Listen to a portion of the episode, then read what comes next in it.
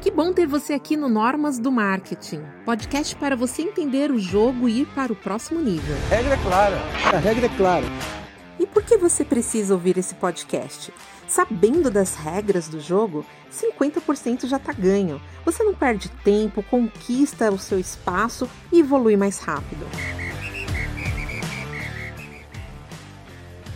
E a primeira norma do marketing digital é a seguinte: ouvir esse episódio até o final para não perder nenhum insight.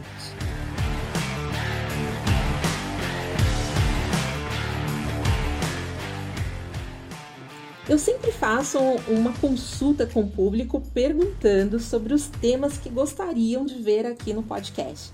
E esse tema sempre foi mencionado. E eu também estava querendo trazer para a mesa. Por quê?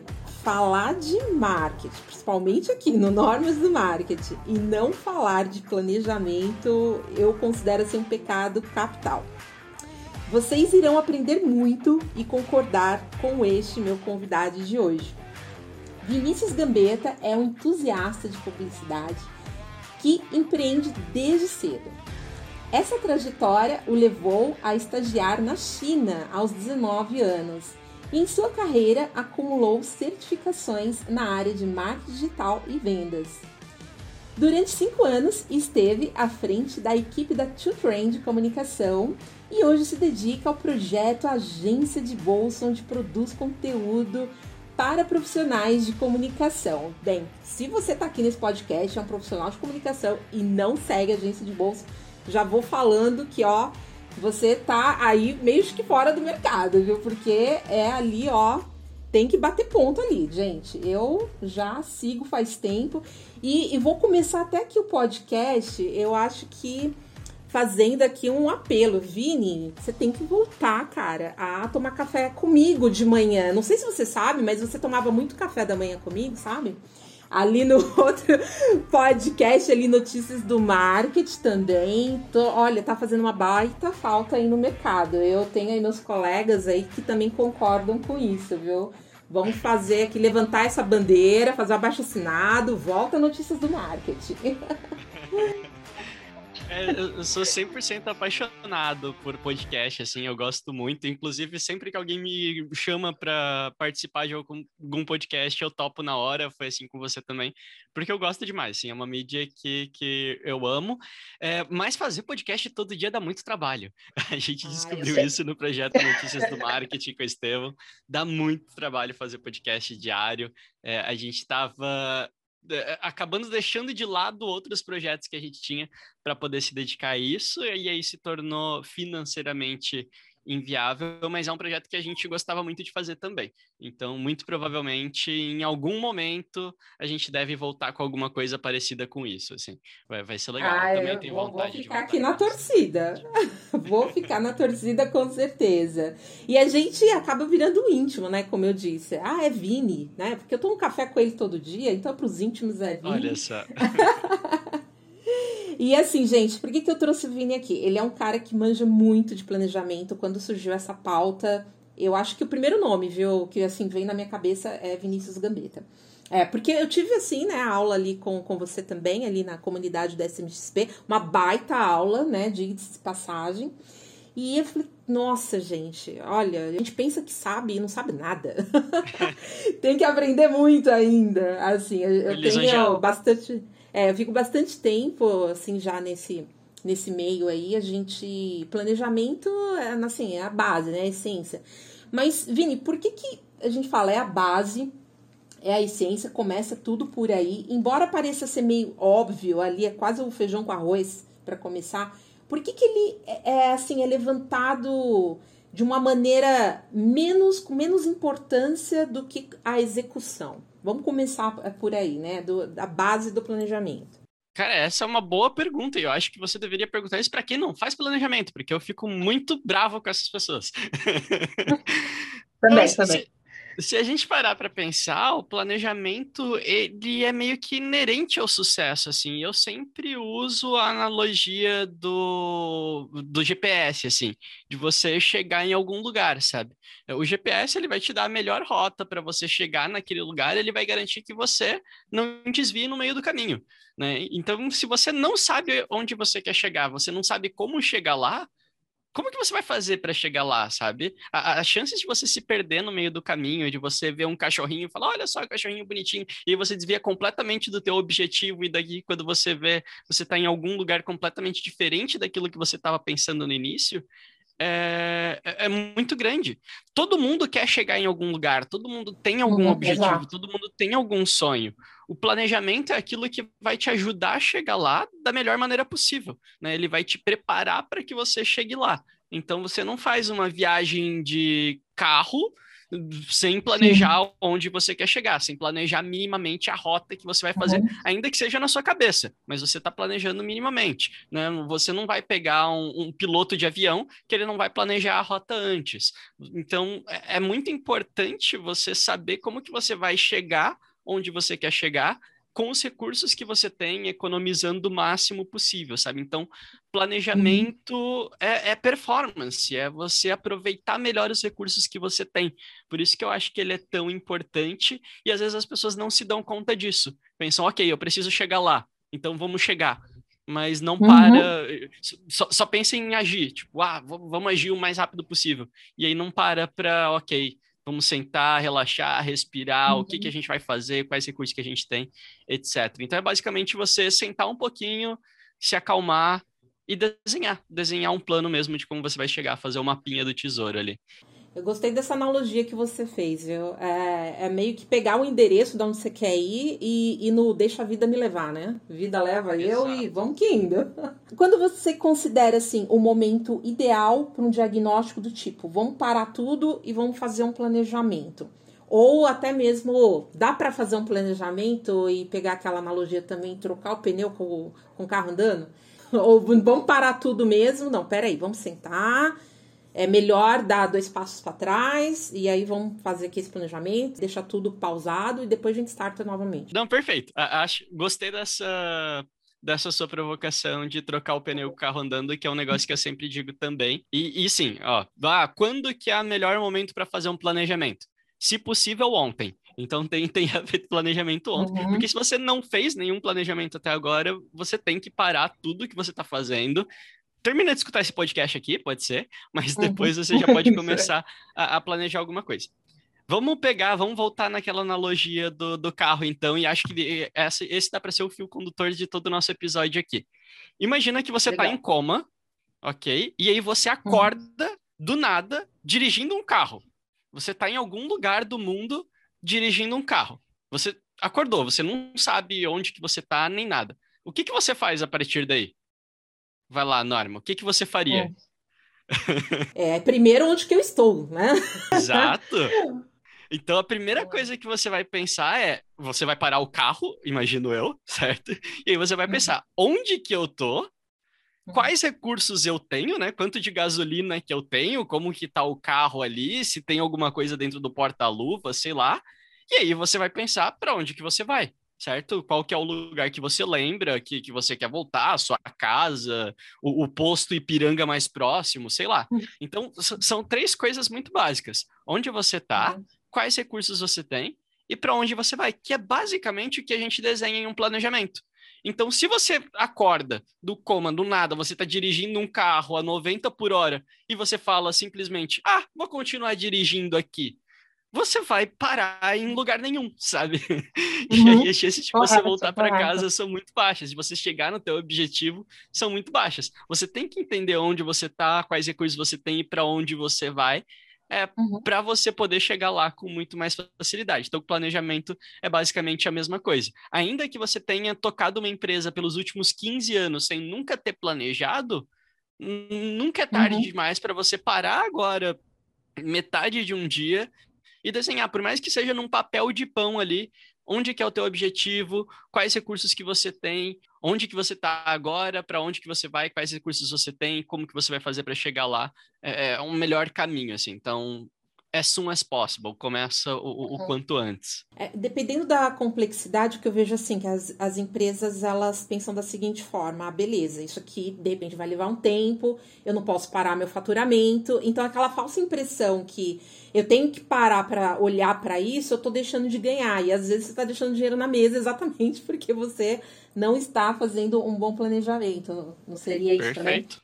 Exato. O que vem antes do planejamento, Vini? Assim, seria uma percepção clara, primeiro, do produto, do meu serviço? Vamos falar antes de planejar. Qual a clareza que eu tenho que ter para depois eu ir lá, vamos colocar agora isso aqui no papel? Essa é uma pergunta interessante, Norma, porque para mim, não existe antes do planejamento, sabe? O planejamento ele meio que é a base, o planejamento meio que, que é a origem do, do universo.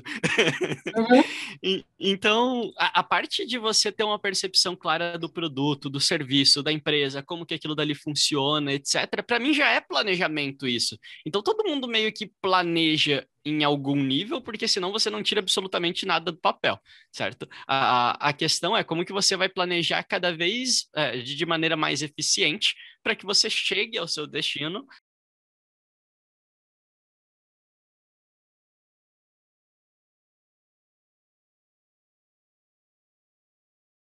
daí. Ok, eu, eu tô pensando aqui nas características do meu produto, uma vez que eu tô pensando nas características do meu produto, eu já sei quais são as forças dele, quais são as fraquezas, o que, que eu posso destacar, etc. Então eu já tô pensando de maneira estratégica como que eu vou utilizar isso para chegar no meu objetivo. Às vezes acaba, as pessoas não têm muito essa mentalidade assim, acaba uhum. meio que fazendo isso intuitivamente, mas isso já é planejamento. Então você já está fazendo planejamento a todo momento. A questão é você colocar isso num papel e deixar isso um pouco mais documentado sabe? É, isso que você falou é da análise de SWOT, né, uh, Vini? Assim, até para a gente colocar todo mundo aqui na mesma página, já vou pegar o gancho para você dar um zoom nisso, assim, bem brevemente, da análise SWOT. Perfeito. A análise SWOT ela é bem mais fácil do que parece, na verdade. Se a gente for traduzir, ela fica análise fofa, né? Que é forças, oportunidades, fraquezas e ameaças. Basicamente, você pega o teu produto, você pega o teu serviço e aí você escreve num papel. Quais são as forças desse produto? O que, que, ele, o que, que ele tem de bom, sabe? O que que... Ah, esse produto, ele é muito barato. Esse produto, ele tem uma qualidade excepcional. Esse produto, ele é diferente por conta disso e disso e disso. Enfim, elenca quais são as características que deixam ele mais forte elenca quais são as características que deixam esse produto mais fraco, e isso é importante também. Então, quais são as fraquezas desse produto? Ah, esse produto aqui ele é ruim para ser utilizado por idosos, sei lá, esse produto aqui uhum. ele é caro, esse produto aqui ele é descartável, ele tem um, um prazo de validade curto. Enfim, quais são as forças fraquezas? Depois, quais são as oportunidades então, o que, que tem de oportunidade no mercado que o teu produto pode tirar vantagem? Ah, vai sair uma lei, não sei das quantas, que vai gerar uma oportunidade legal para o meu mercado. É, ou então tem um, um, grupo de empresas aqui que está crescendo para caramba e eu acho que eu posso prestar o meu serviço para eles e eu vou entrar nessa onda também. Então, aí você tem as oportunidades. E depois você tem é, forças, fraquezas e as ameaças, isso. Uhum. Quais são as ameaças, né? Quais são os fatores do mercado que podem ameaçar a tua empresa? Então, pô, um exemplo claro aí, com a LGPD, né, a Lei Geral de Proteção de uhum. Dados, vários modelos de negócios de várias empresas foram ameaçados por conta disso, né, que se baseavam Exato. em colher dados dos clientes, etc. Uhum. Então, isso é um fator externo que ameaça a tua empresa, né? Sempre oportunidades e ameaças são fatores externos, forças e fraquezas são fatores internos. E, e, uma vez que você tenha tudo isso bem desenhado, né? E eu conheço muito gestor de negócio que faz isso, desenha as forças, fraquezas, oportunidades e ameaças, mas para aí, tipo, escreve ali, acha bonito e aí guarda aquilo dali numa gaveta e pronto. O importante. Tem que ser olhado sempre, né? Total, total. Uhum. O importante da análise SWOT é você olhar é, é, ela continuamente e você entender o que, que você vai fazer com aquelas informações ali. Então, como que você vai neutralizar essas ameaças, né? Quais forças que você vai usar para anular as suas fraquezas? Como que você vai se preparar para aproveitar essas oportunidades? Mas imagina a galera lá que tem essas empresas que lidavam com a LGPD tá lá na análise SWOT de várias delas, com certeza que a LGPD era uma ameaça para elas. Como que elas se prepararam para isso? Né? Isso é o planejamento. Então, você ter essas informações é muito importante, mas o que você vai fazer com essas informações é muito mais. Né? Você tirar, é, de fato, algum aprendizado disso que você vai colher.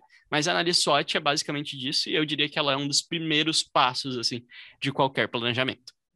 É, e você falou da LGPD, já começa a ser aplicada as multas aí a partir do, do mês que vem, hein, gente? Fica ligado, nós estamos aqui já gravando em julho, então é, esse episódio já vai semana que vem, então realmente já posso falar, olha, já está começando a ser aplicada aí as, as multas. E é para qualquer tamanho de negócio, né? Vale dizer também, não é só para os grandes, os médios, não. Qualquer estabelecimento comercial que, que, é, que coleta qualquer tipo de dados tem que estar, assim, dentro da, da LGPD. Tem que se enquadrar. Falando ah, de pequeno, médio e grande negócio, planejamento é para qualquer negócio também, Vini? Porque o pequeno pensa assim, ah, isso é só para médio e grande, né? Não é para mim, eu não preciso disso.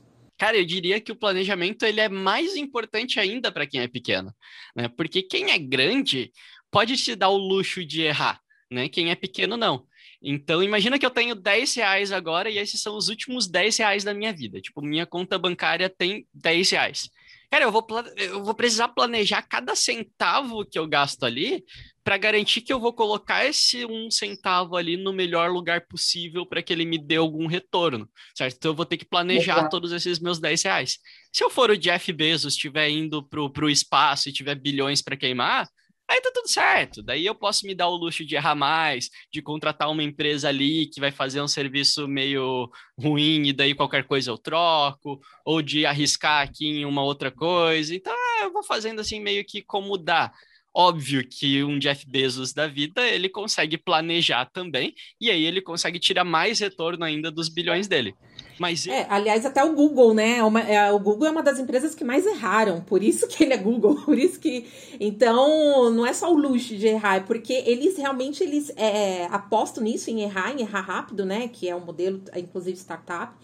E, e assim, agora, isso que você falou faz todo sentido. Agora, poxa, eu tenho aqui uma verba super limitada. Então, o planejamento vai ajudar ao risco, o risco ser cada vez menor também. Exatamente. É. E aí existem vários tipos de planejamento, né? Quando a gente falou, ah, o Google erra pra caramba, eles erram pra caramba, mas assim, é, é o objetivo deles tentar uhum. e errar um monte. Eles podem se dar esse luxo, tá tudo certo, né? Uhum. É, agora, dependendo como for, você não, não tem o, o luxo de errar. Você tem uhum. que acertar ou você tem que acertar ali com a maior margem de acerto possível, porque você tem um orçamento limitado. Então, o planejamento, você vai ter que investir muito mais em planejamento para se preparar muito mais para garantir que você vai conseguir alcançar esse objetivo. Se a gente for adaptar tudo isso que eu falei, aquela analogia do carro de novo, imagina que você uhum. tem ali 5 litros de gasolina. E aí você precisa chegar lá no teu objetivo. Você vai ter que planejar uhum. a rota com uma eficiência milimétrica ali para garantir que você vai chegar certo. Se você tiver o tanque cheio, fica muito mais fácil. Você pode errar a rua, Exato. não tem problema, depois você recalcula, tá tudo certo. Se você tiver uhum. pouca gasolina, não. Você precisa planejar tudo certinho por onde você vai passar, onde que tem menos morro, etc., para que você é, otimize o máximo possível aquele orçamento. É, aí o problema é quem quer chegar a um objetivo e não tem a gasolina suficiente. E, e entrando nisso daí, eu já vou pegar o gancho aqui com relação até um, uma planilha smart que Muitos sabem muito onde quer chegar, beleza. Mas aí coloca num, numa planilha Smart, por exemplo, uma meta intangível. Então, eu queria que você falasse um pouquinho do Smart aí, porque é, para quem não sabe o que, que é e o quanto que isso é de suma importância para não ter aquela expectativa versus realidade, né, que geralmente frustra o empreendedor. E, e também as agências têm grande dificuldade quanto a isso, né, de assumir metas intangíveis aí e vira de repente um, um contrato que é estressante para ambas as partes. Fala um pouquinho disso aí, Vini. Perfeito. A metodologia SMART, ela diz que todo objetivo que você define, ele precisa ser cinco coisas. Ele precisa ser específico, então, eu não vou dizer assim, ah, eu quero aumentar as minhas vendas. Não, porque aí como que eu vou saber quando eu atingir ele? Uhum. Né? Aumentar, se eu aumentar 0,0001% as minhas vendas, está tudo certo? Não. Então você precisa ter específico. Eu quero aumentar em 25% as minhas vendas. Eu quero aumentar, é, eu quero fazer mais 18 vendas no mês que vem. Então ela é sempre específica. Ela tem que ser mensurável, então você tem que conseguir medir esse objetivo de alguma maneira. Então você fala assim: ah, o objetivo é que, sei lá, os meus filhos me amem mais. Como que você vai mensurar isso? Sabe? Como, uhum. como que você mensura, sei lá, o amor? É muito difícil, né? Então fica muito mais fácil você mensurar objetivos específicos, sei lá, é, quanto, quanto que os, qual que é o valor do presente que os teus filhos te dão? Isso é algo que você pode mensurar. O amor deles é algo muito mais difícil para você colocar uhum. como uma meta, como um objetivo. É, ela tem que ser, terceiro ponto, alcançável. Então você não vai falar assim, ah, eu quero aumentar as minhas vendas em 4 mil por cento em 15 dias. Putz, seria muito difícil fazer isso. Uhum. É, com, com a mesma estrutura, então ela não é uma meta alcançável. É, a, meta a, a pergunta é sempre com base em quê? Você acredita que é possível aumentar esse tanto nesse prazo? É, e, e, né? esse é um problema. Muitas vezes a galera que trabalha com equipes e tal, e aí, ah, o chefe tá sempre querendo cobrar da equipe, e aí ele vai colocando metas cada vez mais altas, mais altas, mais altas, que são inalcançáveis, e aí acaba que você só frustra. Se você tem uma meta que você nunca consegue alcançar, você só vai ficar frustrado. Então vale muito mais a pena você fazer pequenas metas que você vai alcançando aos poucos, do que você ter uma meta grandona que você nunca alcança, sabe? Então é bem importante isso. A meta ela tem que ser alcançável até para o teu psicológico poder trabalhar ali ao longo Sim. do tempo. As é... pequenas vitórias. Exatamente. É, o quarto ponto é que a meta ela precisa ser relevante. Então, você vai falar assim: ah, eu, a minha meta do ano de 2021 é que eu quero ter 5.400 seguidores no TikTok. Ok. Uhum o quanto que isso é relevante para o teu negócio, né? Você consegue vender pelo TikTok? Você está vendendo? Qual que é a tua taxa de conversão no TikTok? Será que faz sentido para você estar é, tá ganhando seguidores no TikTok agora ou esse esforço poderia estar tá sendo investido em algum outro lugar? Pode ser que para vários casos vá fazer sentido e está tudo bem, mas você tem que ver se aquilo dali é relevante para o teu negócio, se aquilo dali é relevante para o teu modelo de negócio, para o teu momento de negócio, na verdade. Né? Então, uhum. isso é bem importante. E o último é que ela tem que ter um prazo. Se você fala assim, ah, eu quero aumentar as minhas vendas em 25%. Legal, ela é específica, é mensurável, é alcançável, ela é relevante. Mas eu não coloquei um prazo. Pode ser daqui 35 anos e pode ser daqui dois dias. Né? Então, é importante que eu sempre tenha um prazo. Ah, eu quero aumentar as minhas vendas em 25% até o final do ano. Perfeito. Agora eu tenho uma meta que é específica, mensurável, alcançável, relevante e com prazo. Então, sempre colocar um prazo nas, nas suas metas. E aí eu queria dizer também que por mais que você tenha essas metas smarts e elas são o, o seu guia, não alcançar uma meta não é motivo para você amassar todo o teu planejamento e jogar fora. Né? É, é só um, um, um motivo para você parar e analisar aquilo que funcionou e aquilo que não funcionou, uhum. estipular uma nova meta e, e reajustar e uhum. recalcular uhum. a tua rota, né? E seguir dali uhum. para frente. Então é mais ou menos por aí. Eu acho que ninguém ensina a gente a fazer isso, né? A gente é ensinado a vida inteira que querer é poder, é importante sonhar, uhum. vai lá, foca nos teus objetivos, mas ninguém te uhum. ensina a construir um objetivo, a montar uma meta eficiente, né? Por isso que eu acho a, a metodologia Smart tão legal. É, e também vem as comparações também. E aí fala, pô, se fulano conseguiu, por que eu não consigo? Mas qual que foi o planejamento? Qual foi a rota que ele, que ele usou? E nem sempre, às vezes, aquela rota que ele usou vai ser também interessante para você, vai ser a, a correta para você. E é. É, hoje o que a gente vê, vê muito no mercado é isso, né? Essas comparações. Você falou aí do da meta, por exemplo, de, de seguidores, essas questões de métricas de vaidades. Quem você, você colocou. colocou é, uma, é uma meta, meta, que faz sentido, tem um porquê por trás disso, isso daí em questões estratégicas de venda, vai ter alguma coisa realmente que vai te trazer de benefício quanto a isso? Ou é só uma métrica de vaidade? Isso daí, inclusive, dá, olha, é aí para muita conversa para um próximo episódio, com certeza. Com certeza. Dá pra gente falar bastante Cada sobre Cada uma das perguntas que você tá me fazendo dava pra gente ficar três é. horas conversando sobre. imagina, imagina. É, é uma delícia. Né? A gente está falando, inclusive, sobre coisas que a gente vivencia. É, é, tá, tá aqui no sangue, vamos dizer, né? Na, do que a gente faz aqui dia a dia. Exato. É por isso que a, a, conversa aí dá, dá muito pano para manga. Agora, voltando aqui, Vini, quem faz um, um planejamento é, precisa ser a pessoa que irá executar é, ou gerenciar, ou não necessariamente? Não necessariamente. É, eu cansei de fazer planejamento para outras agências executarem.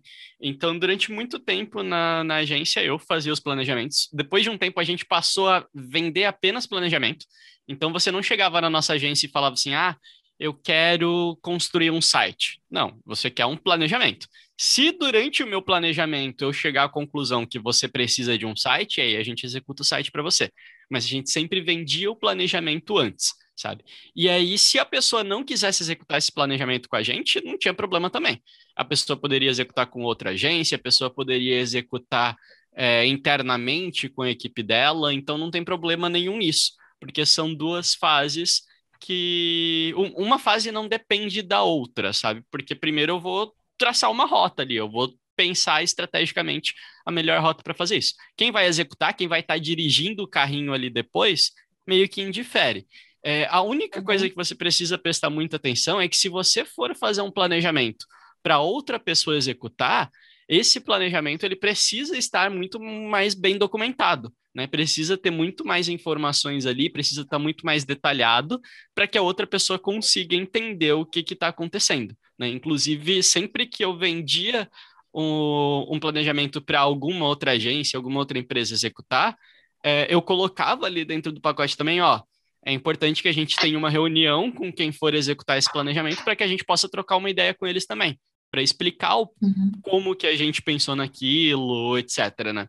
É, e aí tem uma outra coisa importante, é que o planejamento ele nunca vai ser feito só uma vez. Então, ok, eu posso fazer o planejamento inicial e outra pessoa executar. Mas esse planejamento, muito provavelmente, ele vai ter que ser refeito várias vezes ao longo do processo. Então, mês a mês, você vai ter que analisar o que, que foi feito e aí você tem que replanejar. Você tem que recalcular a tua rota, porque, cara, qual que é a chance de você acertar de primeira todas as coisas? Sabe? Então você vai é. errar, vai ter imprevisto no meio do caminho, e aí é importante ter esse acompanhamento também, que, como eu falei, não necessariamente precisa ser executado pela mesma pessoa que fez o planejamento, uhum mas é importante ter essa mentalidade de ir replanejando ao longo do caminho também. E aí eu acho que fica mais fácil com a equipe que está executando eles irem replanejando também, né? É, mas, assim, respondendo é, resumidamente a tua pergunta, não necessariamente precisa ser a pessoa que vai é, fazer o planejamento a mesma que vai executar. É, é, legal isso que você falou, Vini, porque reforçando um, um, pouquinho sobre essa questão de recalcular, de que não é a primeira vez que você vai fazer que você vai acertar, porque existe ainda no nosso mercado uma falsa impressão que os profissionais de marketing têm uma receita de bolo pronta e que, beleza, ele vai colocar ali no papel e vai dar tudo certinho se você seguir ali o passo a passo.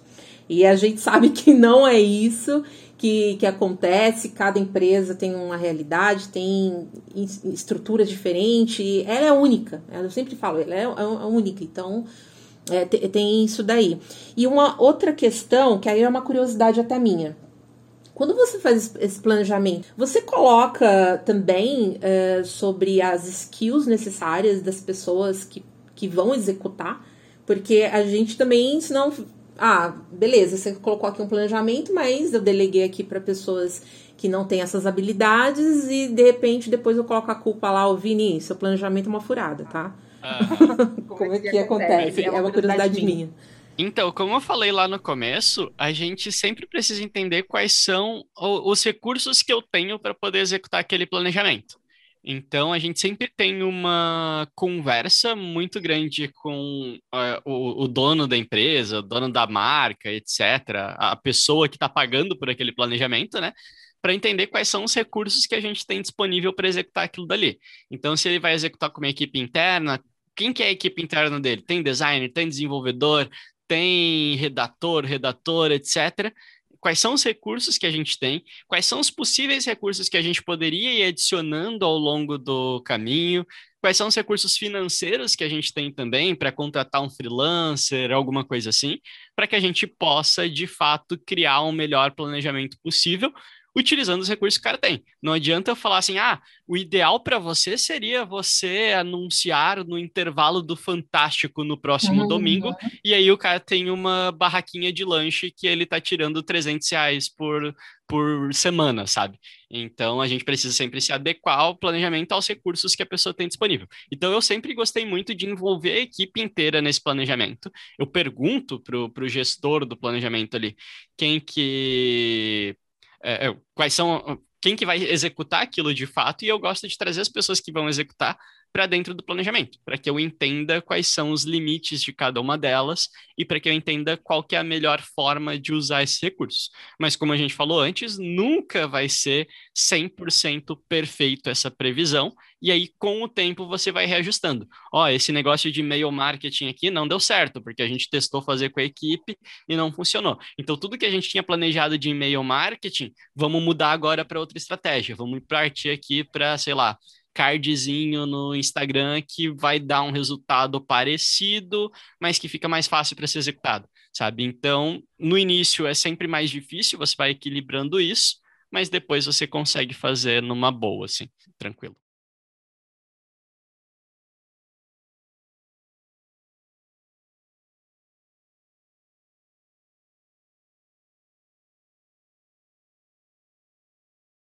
Perfeito.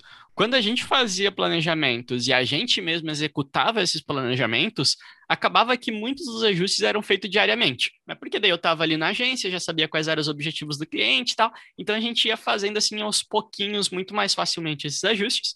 E aí, uma vez por mês, a gente sentava com o cliente para ver o andamento do planejamento dele. Quando a gente executa, quando eu entrego esse planejamento na mão de uma outra equipe para executar, aí normalmente o cliente tem duas possibilidades ou ele pode me contratar também para que eu acompanhe esse planejamento, e aí normalmente é uma vez por mês também. Então, uma vez por mês eu sento com a equipe que está executando para a gente ver o que, que foi feito, o que, que não foi feito, replanejar a partir dali. É, ou então deixa tudo na mão deles e eles que fazem essa questão do acompanhamento. Mas eu gosto de pelo menos um planejamentozinho mensal é, eu acho que é importante, pelo menos para você ver o que, que você está errando e o que está acertando ali. Uhum. Não necessariamente você precisa mudar todo o planejamento a partir daí. E aí, trimestralmente, aí sim você para para replanejar sabe? Então, hum, mensal tá. para você ter uma noção de tudo que está acontecendo e trimestral para você fazer mudanças mais bruscas no teu planejamento. Tipo, mudar a rota, mudar o objetivo, uhum. se for o uhum. caso. Porque às vezes um mês é pouco tempo para você Sim. testar todas as possibilidades, sabe? Eu acho que precisa desgastar uhum. um pouquinho mais. Então, mensal para tá. você ir acompanhando, ver o que está acontecendo e trimestral para você fazer grandes mudanças. Para um olhar para uma estratégia mais profunda. Né? Exatamente. E assim, a, quando você pega um planejamento para ser desenvolvido, você senta geralmente com somente os gestores ou você pega todos os stakeholders envolvidos nisso? Então, as pessoas que eu preciso envolver no planejamento, quem são elas? Uhum, perfeito. É, aí vai muito de tipo qual que é a estrutura da empresa para qual você está fazendo planejamento. Às vezes é mais fácil, às vezes é, é mais difícil, mas eu sempre gostei de envolver muito a equipe. E aí você não precisa envolver toda a equipe da pessoa de, de, em um mesmo momento. Então, por exemplo, a gente vai definir personas. Cara, é muito importante na hora de definir personas eu lidar, por exemplo, com o time de vendas, que vai estar tá lidando Perfeito. diretamente com as pessoas, com o time Exato. de suporte, o time de atendimento.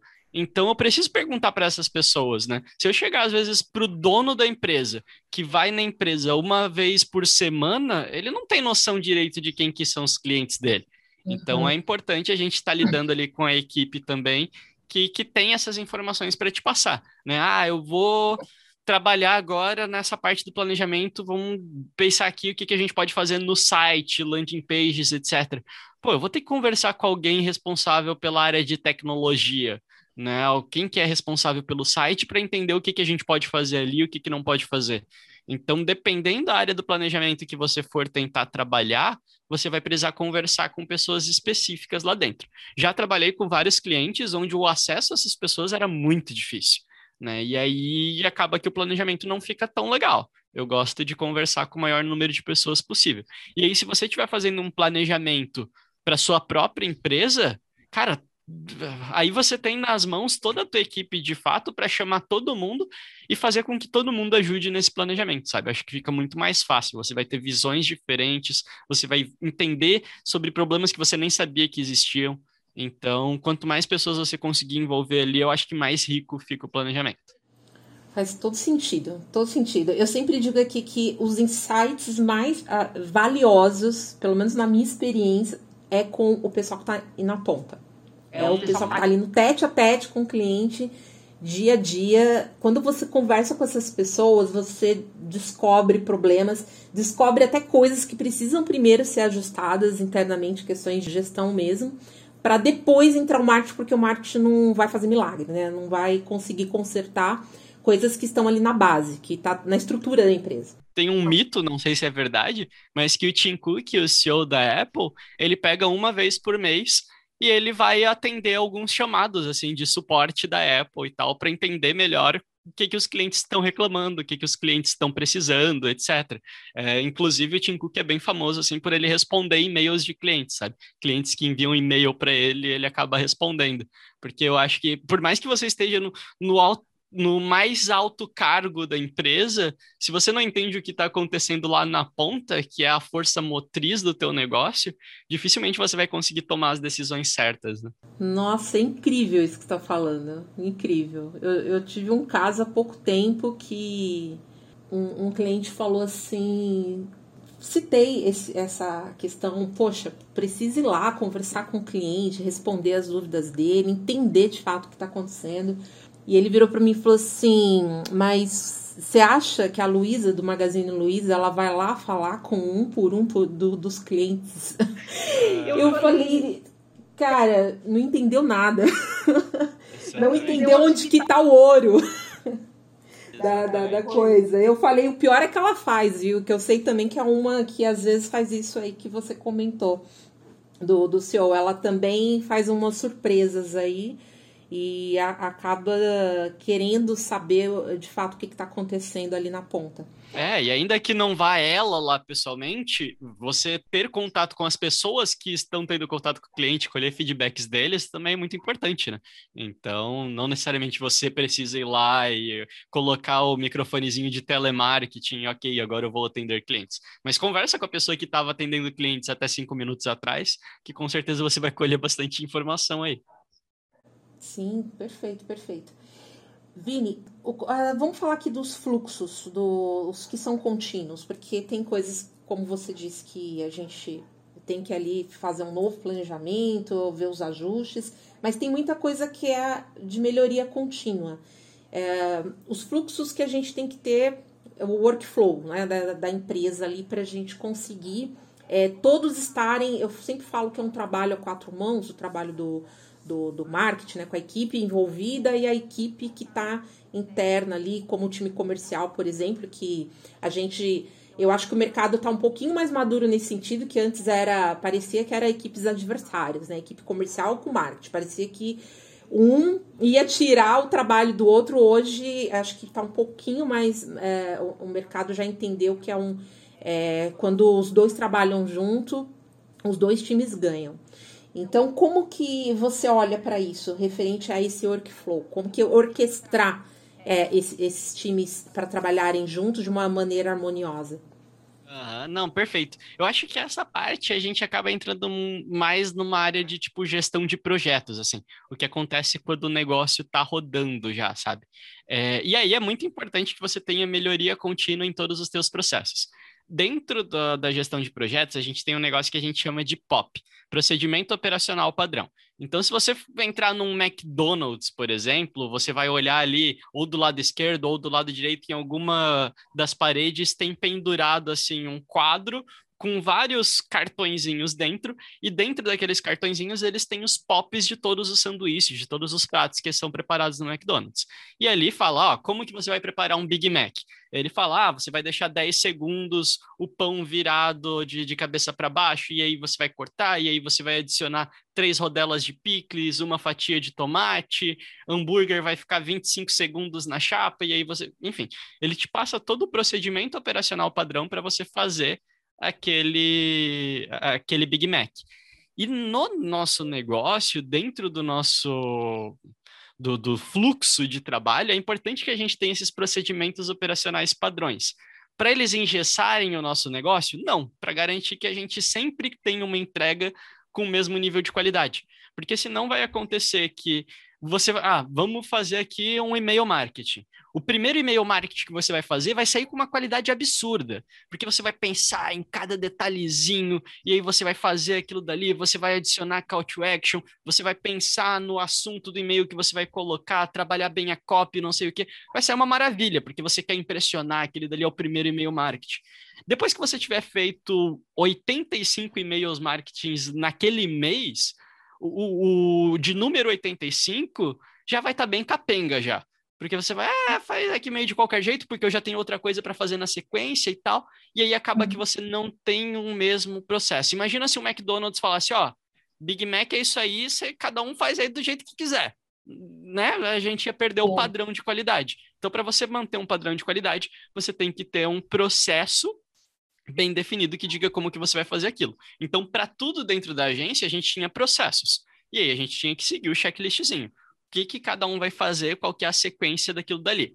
Só que é, esses processos, eles não podem simplesmente serem é, escritos em pedra e, tipo, é isso daí que você precisa fazer e agora vai ser para sempre isso, como imagino que seja um Big Mac. Né? É, esses processos, por estarem lidando com serviços criativos e pessoas diferentes, etc., eles precisam ser trabalhados a todo momento. Então, você precisa parar sei lá, mensalmente, etc., ou pelo menos ir colhendo com uma periodicidade legal feedback das pessoas que estão executando aquele processo ali, para entender se existem melhorias que podem ser feitas naquele processo. Né? As pessoas precisam entender o que elas estão fazendo e elas sugerem melhorias para que deixe aquele processo ali mais produtivo ou para que entregue mais qualidade, para que fique mais legal. Então, no período de agência, a gente criou muito processo e a galera que executava esses processos ajudava muito a gente a otimizar esses processos, sabe? O Vini, se a gente adicionar aqui uma reunião nesse ponto aqui com o cliente, eu acho que vai ficar mais legal porque a gente vai ter clareza maior desse, desse, desse item.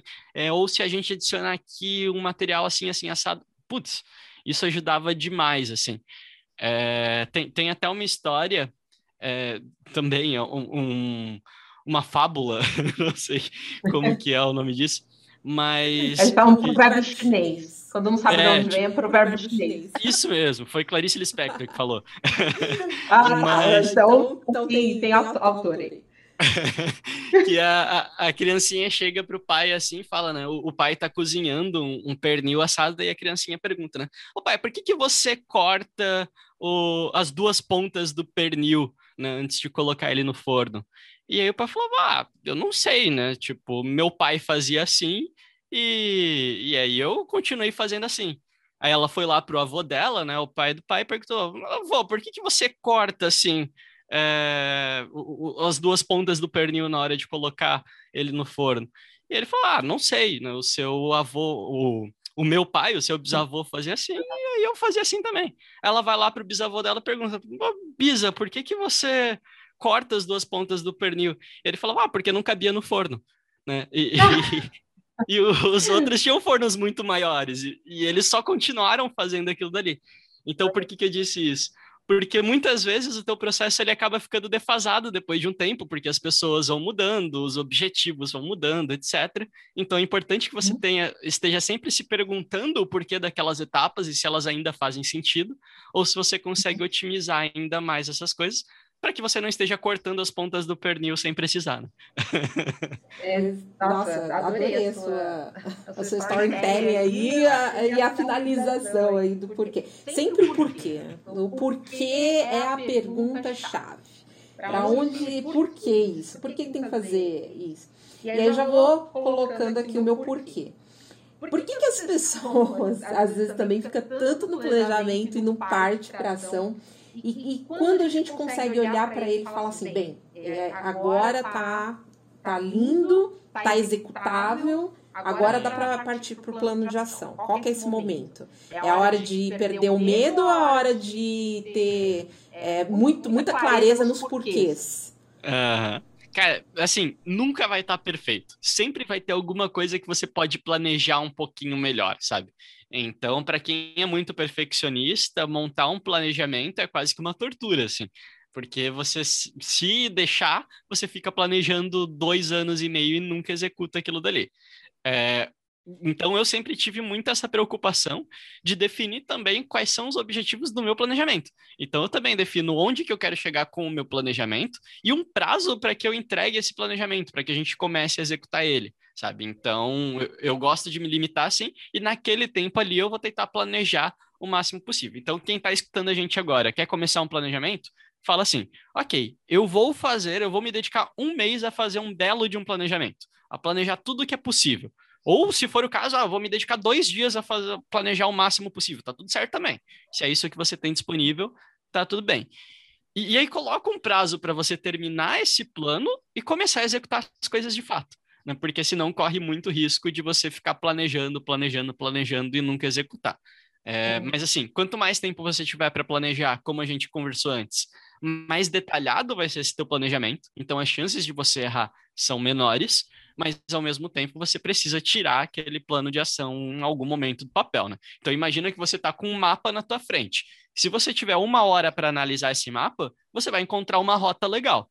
Se você tiver uma semana para analisar esse mapa, você provavelmente vai encontrar uma rota muito mais eficiente. Só que aí você perdeu uma semana de, de execução. Né? Então tem que tentar encontrar ali um equilíbrio nesse meio termo é, e aí, se você estiver fazendo esse planejamento para uma outra empresa, tentar entender quais são os objetivos da empresa. Eu sempre gostei de fazer assim planejamentozinho, sabe? Pega ali setembro, outubro, para executar um planejamento para o próximo ano. É, sempre foi assim o, o, meu sonho de consumo, onde eu tinha uns dois, três meses para montar um planejamento para a pessoa começar a executar no próximo ano. Isso era o que eu mais gostava de fazer. Mas, óbvio, sempre vai depender de caso a caso, de, de negócio para negócio. Sim, eu, eu também gosto de dizer assim, o planejamento acho que ele está pronto quando, além da gente ter essa resposta clara do porquê, nós estamos apaixonados por eles. Você está empolgado com aquilo ali. Quando você não, não tem um porquê claro, você tem uma paixão ali envolvida nesse planejamento, é, as coisas não saem porque você ainda não, não sabe exatamente né, o que você quer, onde você quer chegar. E, e eu faço uma comparação até quando você planeja uma viagem. Você né, já compra com antecedência a passagem, você sabe os passeios que você vai fazer no destino, se vai ter guia, se você vai alugar carro no lugar, se você vai de avião, se você vai de, de ônibus, de carro. Você faz esse planejamento, porque é algo que você está empolgado. De repente, as suas férias, né? Ou você vai passar um tempo em algum lugar. E aí você faz isso assim de uma maneira muito apaixonante, porque quem não gosta né, de viajar? Então todo mundo faz isso muito bem feito. É, é difícil você ir para um lugar meio sem destino, né? A não ser, acho que os mochileiros, acho que até mochileiro faz algum, pelo menos mínimo, de planejamento do que, ele vai fazer ali, né? Ah, tem uns que vão assim na loucura, mas acho que é muito, muito raro. É, mas a gente faz isso. Então, se a gente fazer essa comparação de quando você tá olhando e tá apaixonado e, poxa, eu vou fazer isso aqui com muita paixão, com muito amor, que é algo que eu quero muito. Você tem que querer muito fazer é, que a coisa dê certo. É, então, é, é, acho que essa energia também, não sei se eu estou errada, mas quando você coloca energia em algo também, aquilo ali ela tem uma boa chance para dar certo. Nossa, total. E sempre que eu termino um planejamento, a minha adrenalina tá lá em cima, assim. Eu fico, meu Deus, isso vai dar muito certo. Olha só, essa empresa vai ganhar muito dinheiro, vamos colocar isso para rodar o quanto antes. Então, eu sempre termino assim muito animado, porque você vê, sabe? É, é muito legal quando você termina um planejamento e você vê que esse planejamento ele está muito bem embasado, sabe, em dados, em informações da empresa, em recursos, etc. Você vê aquele planejamento e você fala, caramba, olha só, a empresa me falou, ou, ou para o meu negócio, né, quando eu planejo para a própria agência de bolsa, eu penso, caramba, eu falei que eu queria ganhar tanto até o final do ano. E se eu executar tudo isso que eu coloquei no planejamento, eu vou ganhar tanto até o final do ano, sabe? É muito difícil de eu não chegar lá se eu executar exatamente tudo que eu coloquei nesse planejamento. Então quer dizer que eu vou conseguir, sabe? E aí isso te dá tanta energia e isso que você falou de tipo de tesão mesmo de executar aquilo dali uhum. que, que, é muito legal assim eu sempre termino com uma energia muito boa para quando eu faço um planejamento é, eu sei que você faz bons planejamentos pessoais também você inclusive tá no Brasil ou no Canadá Vini tô no Brasil Aí. agora eu vou ir para Canadá é. em fevereiro 2022 Tô seguindo o planejamento. Ah, tá. Se tudo der certo, tá em fevereiro eu tô lá. ah, tá. É porque eu tô sabendo desse planejamento também aí que você também, quando foi pra, pra fora, você ficou um tempo fora. Fui, fui pro Canadá também para estudar inglês antes. É, e aí talvez tenha sido o maior planejamento que eu fiz da minha vida, assim, porque eu, eu tinha vontade de estudar fora, é, mas eu tinha empresa, tava tudo assim tudo dizia você não pode ir para fora do país, porque você tem muitas coisas para resolver aqui. Mas aí, como eu queria muito, é, eu sentei com a minha esposa e a gente planejou, tipo, cara, o que, que a gente precisa fazer? Para eu ir para fora, eu preciso conseguir uma fonte de renda onde eu não dependa de estar num local específico. E aí surgiu a agência de bolsa. A agência de bolsa surgiu para eu poder executar esse planejamento, sabe, de, de estudar fora.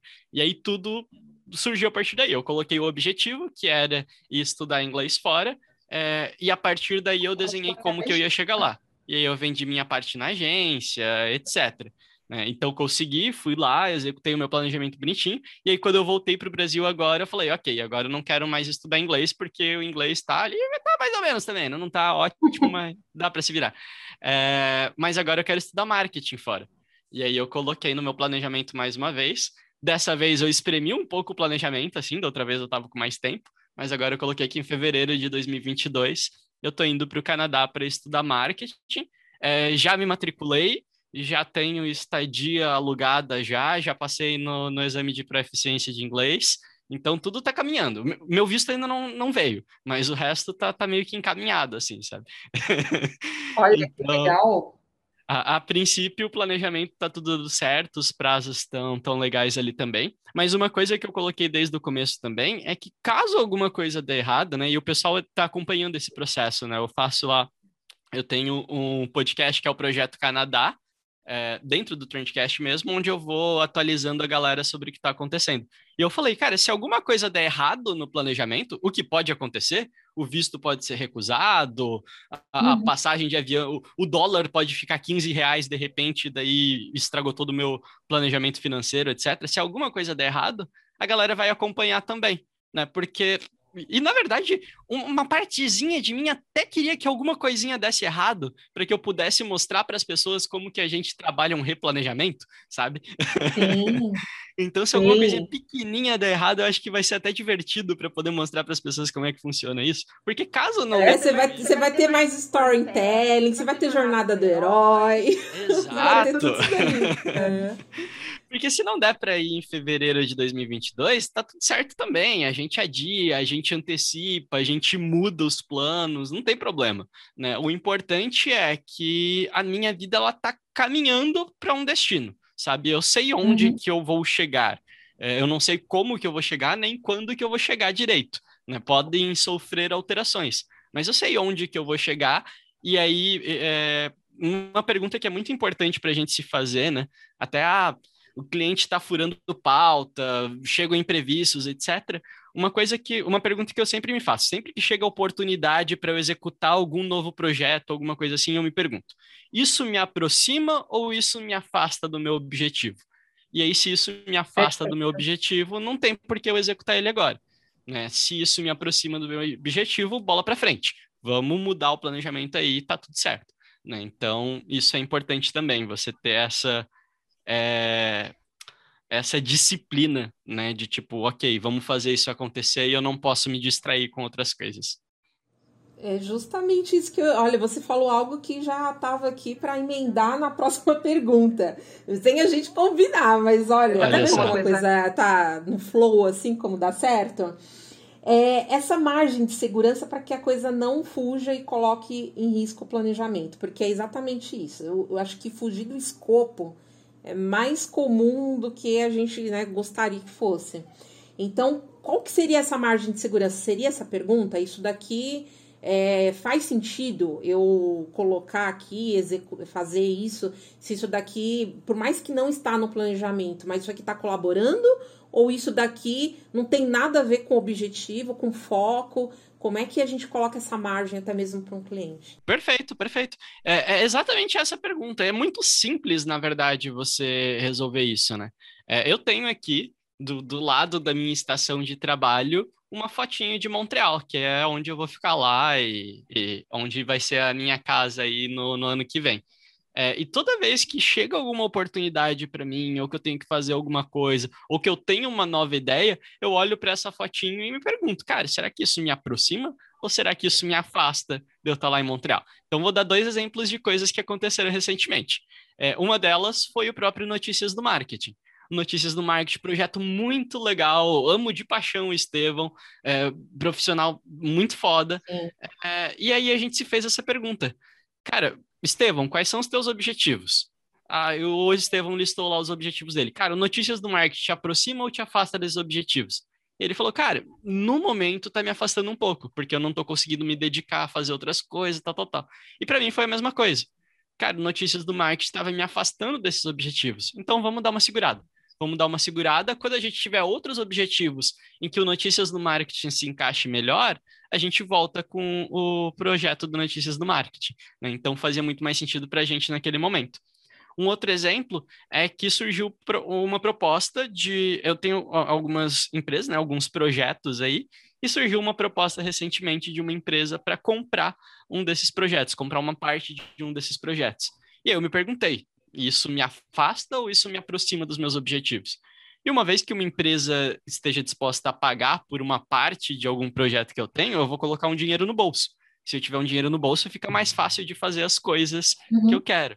Então, isso me aproxima do meu objetivo. Então, esse é um projeto que eu estou me dedicando agora, porque tem essa possibilidade de uma empresa comprar uma parte dele, sabe? Então, são é, é prioridades, né? Você tem que definir Sim, isso. Exatamente. que te aproxima e que te afasta do teu objetivo. Aqui eu estava falando de um planejamento de vida, mas dentro do planejamento do negócio é a mesma coisa. Né? Quais são as Exato. decisões que você vai tomar no teu dia a dia que te aproximam ou que te afastam do objetivo da tua empresa? Né? Ah, será que contratar alguém agora vai te ajudar ou vai te prejudicar a, a alcançar esse objetivo? Será que comprar uma outra empresa, sabe? Incorporar uma outra empresa na minha? Será que contratar uma agência de publicidade? Será que, putz, trocar o sistema de gestão de projetos que a gente usa?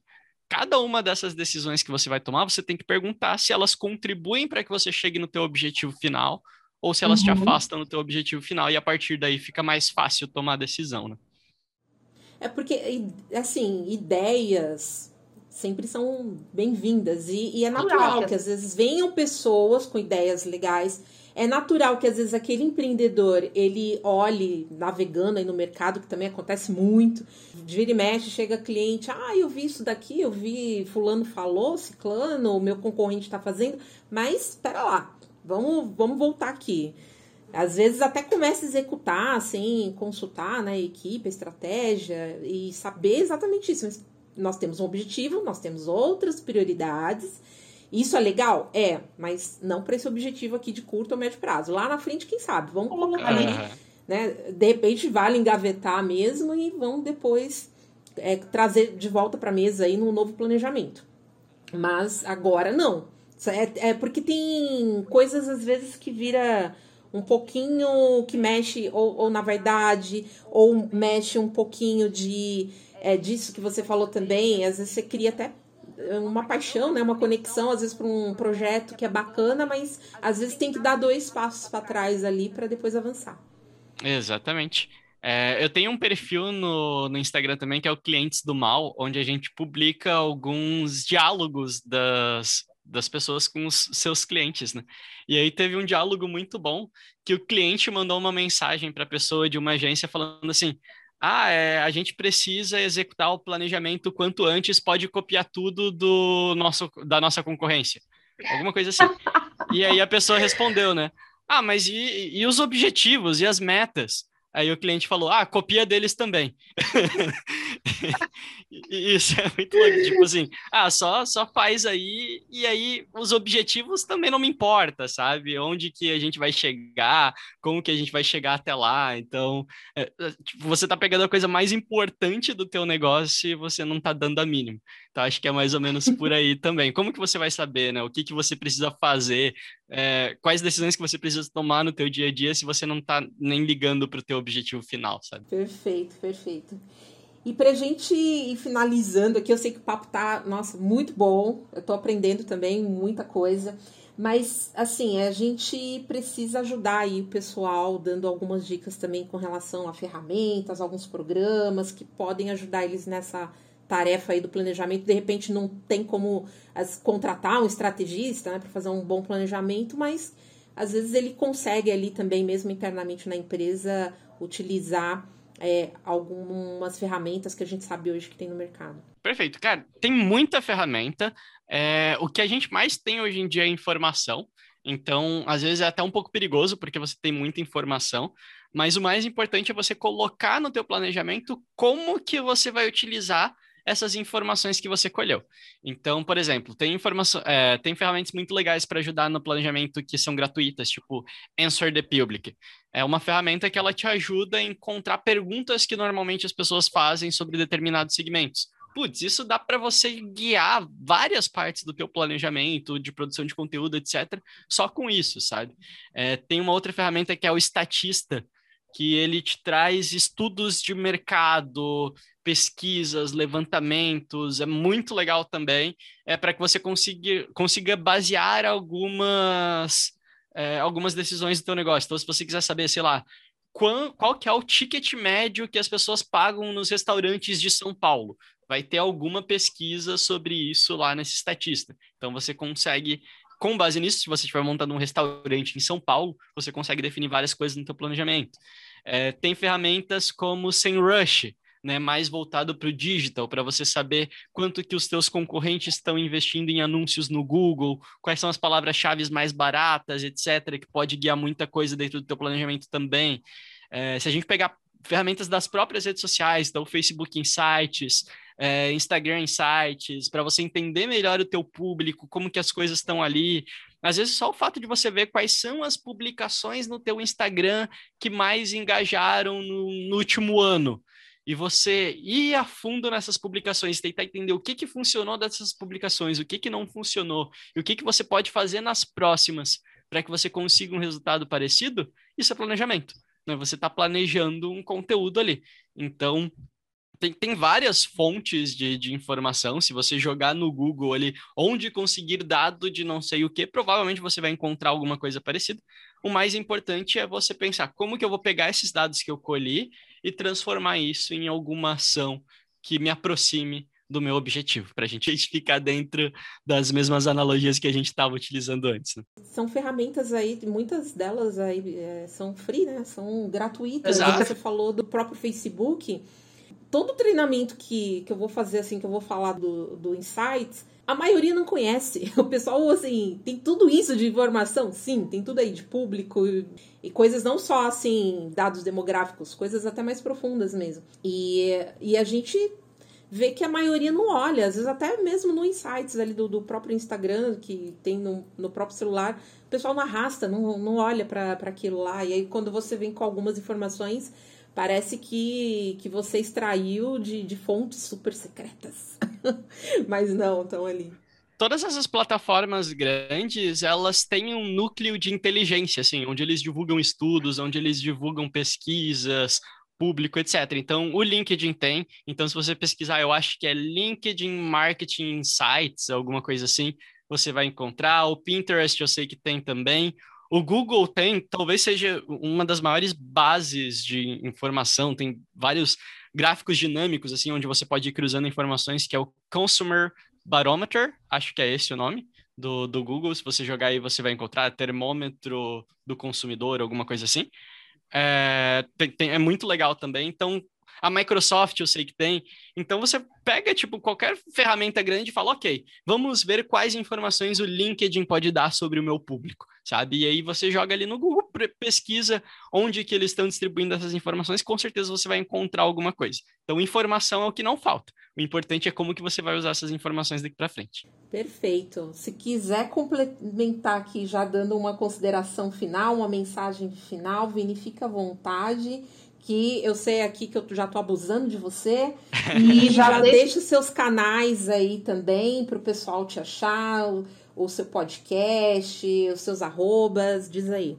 Ah, show de bola. Então, tem bastante coisa. Eu faço muita coisa na internet. Eu costumo dizer que eu sou um produtor de conteúdo por paixão, um designer por intromissão e podcaster porque sobra tempo entre uma coisinha e outra.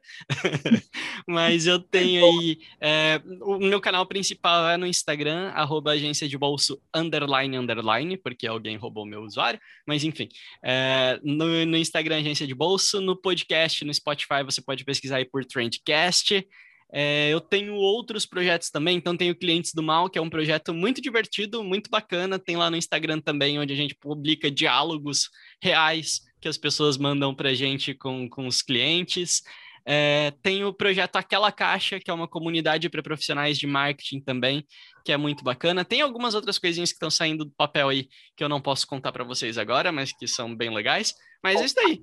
Se, se tiver lá no Instagram, você vai ter meio que acesso a todas as outras coisas. E como consideração final aqui, eu deixaria só a mensagem para o pessoal de que com planejamento tudo fica mais fácil. Então, se você nunca planejou alguma coisa ou se você é, sente que isso é importante em algum nível para o teu negócio, para um pouco, respira, toma um Nescau, e, e, desenha, desenha o teu plano, desenha onde que você quer chegar, como que você quer chegar lá, que te garanto que com certeza as coisas vão ficar mais fáceis. Perfeito. Encerrando com excelência aqui, Vini. Muito, muito, muito obrigado novamente pela sua generosidade. É, realmente aqui tivemos um pouco da aula, que era aqui uma, um bate-papo, acabou virando, acredito aqui para muita gente, um morte. É, esse Notícias do Mal, eu já vou começar a sentar na cadeira ali do psicanálise, acho que virou para os profissionais de marketing mais ou menos isso, né, Vini? Vou, vou sentar aqui na cadeira e vou desabafar. É basicamente isso. show de bola, show de bola. Muito, muitíssimo obrigada. Valeu. Eu que agradeço, Norma. Até a próxima. Tchau, tchau.